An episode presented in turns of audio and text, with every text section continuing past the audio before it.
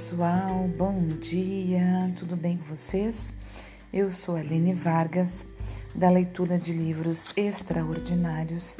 Estou lendo o livro da Louise Rey, Você Pode Curar Sua Vida.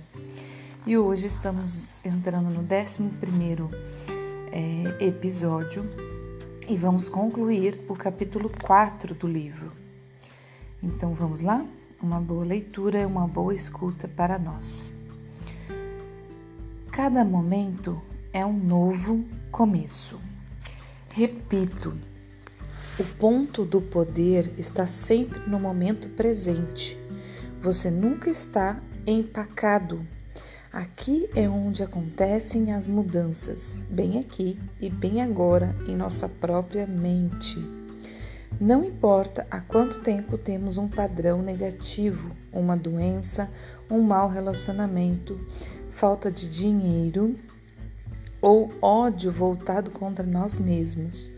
Podemos começar uma mudança hoje. Seu problema não precisa mais ser verdade para você. Ele agora pode sumir do nada, de onde veio, e você pode fazer isso. Seus pensamentos e crenças do passado criaram este momento e todos os momentos até chegarmos a este. O que você agora está escolhendo pensar, acreditar e dizer? O que você agora está escolhendo pensar, acreditar e dizer criará o momento seguinte, depois o dia seguinte, o mês seguinte e o ano seguinte. Sim, você, querido, posso lhe dar os, os, dar os mais maravilhosos conselhos resultado de anos de experiência. Todavia, você pode escolher continuar a pensar os mesmos velhos pensamentos. Pode se recusar a mudar e ficar com todos os seus problemas.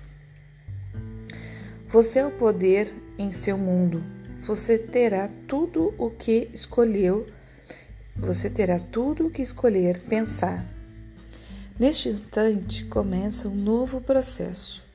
Cada momento é um novo começo e este momento é um novo começo para você, bem aqui e, e bem agora.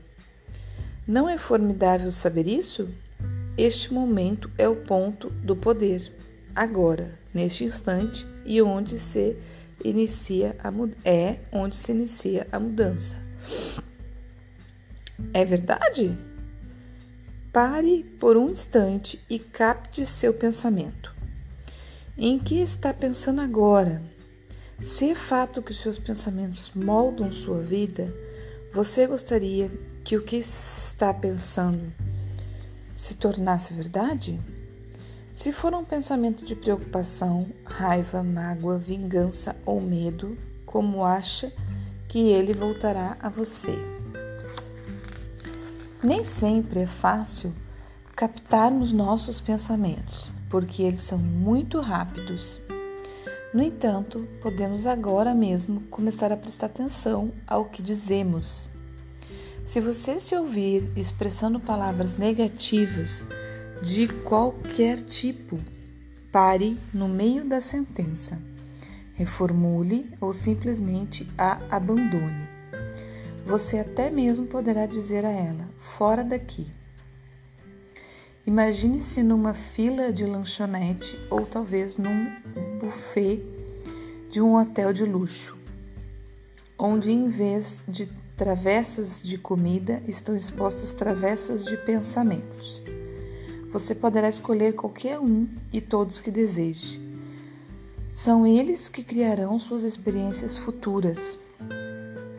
Agora, se você escolher pensamentos que criarão problemas e sofrimento, estará cometendo uma tolice. É como escolher alimentos que sempre o fazem se sentir mal. Podemos fazer isso uma ou duas vezes, mas logo que aprendemos que determinada comida prejudica nosso corpo, ficamos longe dela. O mesmo deve acontecer com os pensamentos. Fiquemos longe de pensamentos que criam problemas e sofrimento. De meus primeiros professores, Dr. Raymond Charles Baker, repetia com frequência: onde existe um, existe um problema, não há algo para fazer, há algo para saber. Nossa mente cria nosso futuro. Quando temos algo de indesejável em nosso presente, precisamos usar nossa mente para modificar a situação. E podemos começar neste mesmo segundo. Meu mais profundo desejo é que o tema como seus pensamentos funcionam fosse ensinado na escola primária. Nunca entendi qual a importância de se mandar crianças decorar datas de batalhas, o que me parece um desperdício de energia mental. Em lugar disso, deveríamos lhe ensinar assuntos cruciais como como a mente funciona, como lidar com dinheiro, como investir dinheiro para se obter segurança financeira, como ser pais, como criar bons relacionamentos e como criar e manter a autoestima e autovalorização. Será que você pode imaginar como seria toda uma geração de adultos que tivesse recebido esses ensinamentos junto com as matérias do, do currículo habitual das escolas? Pense como essas verdades se manifestariam. Teríamos pessoas felizes com um bom conceito de si mesmas. Teríamos pessoas em confortável situação financeira, capazes de enriquecer e a economia do país investindo seu dinheiro de forma sábia e prudente. Teriam bons relacionamentos com todos e se sentiriam bem no papel de pais, prontos a criar outra geração com bom conceito de si mesma. No entanto, dentro de tudo isso, cada pessoa permaneceria, um indivíduo único, expressando sua própria criatividade. Não há tempo a perder. Vamos continuar com o nosso trabalho. Então, a gente terminou, né? O capítulo 4 foi menor um pouco, e agora eu vou falar, vou ler o tratamento, tá? que tem todo o final de capítulo. Na infinidade da vida onde estou, tudo é perfeito, pleno e completo. Não escolho mais acreditar nas velhas carências e limitações. Agora escolho começar a me ver como o universo me vê, perfeito, pleno e completo. A verdade do meu ser é que fui criado perfeito, pleno e completo. Eu agora sou perfeito, pleno e completo. Sempre serei perfeito, pleno e completo. Agora escolho, escolho viver minha vida a partir dessa compreensão. Estou no lugar certo, na hora certa, fazendo o que é certo. Tudo está bem no meu mundo. Então, terminamos o quarto capítulo e vamos amanhã para o quinto capítulo. Pessoal, é tão interessante a gente abrir a consciência para para realmente entender o que ela está falando e mais do que entender, eu acho que a gente só entende depois que a gente aplica. E aí eu estava lendo aqui e estava pensando, né? Não é fácil, realmente não é fácil a gente mudar pensamentos que já fazem parte da gente e que inclusive às vezes a gente pensa que são são verdades, né? Que, que é aquilo ali pronto e mudar eles. E é, é difícil já reconhecer que eles existem depois você mudar. Mas é possível, sabe? É muito possível, é muito mesmo.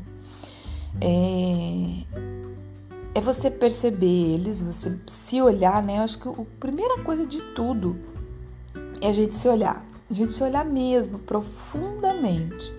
E uma coisa que ajuda muito, né? Quem tá me escutando que não faz ainda, eu aconselho muito a começar é a meditação.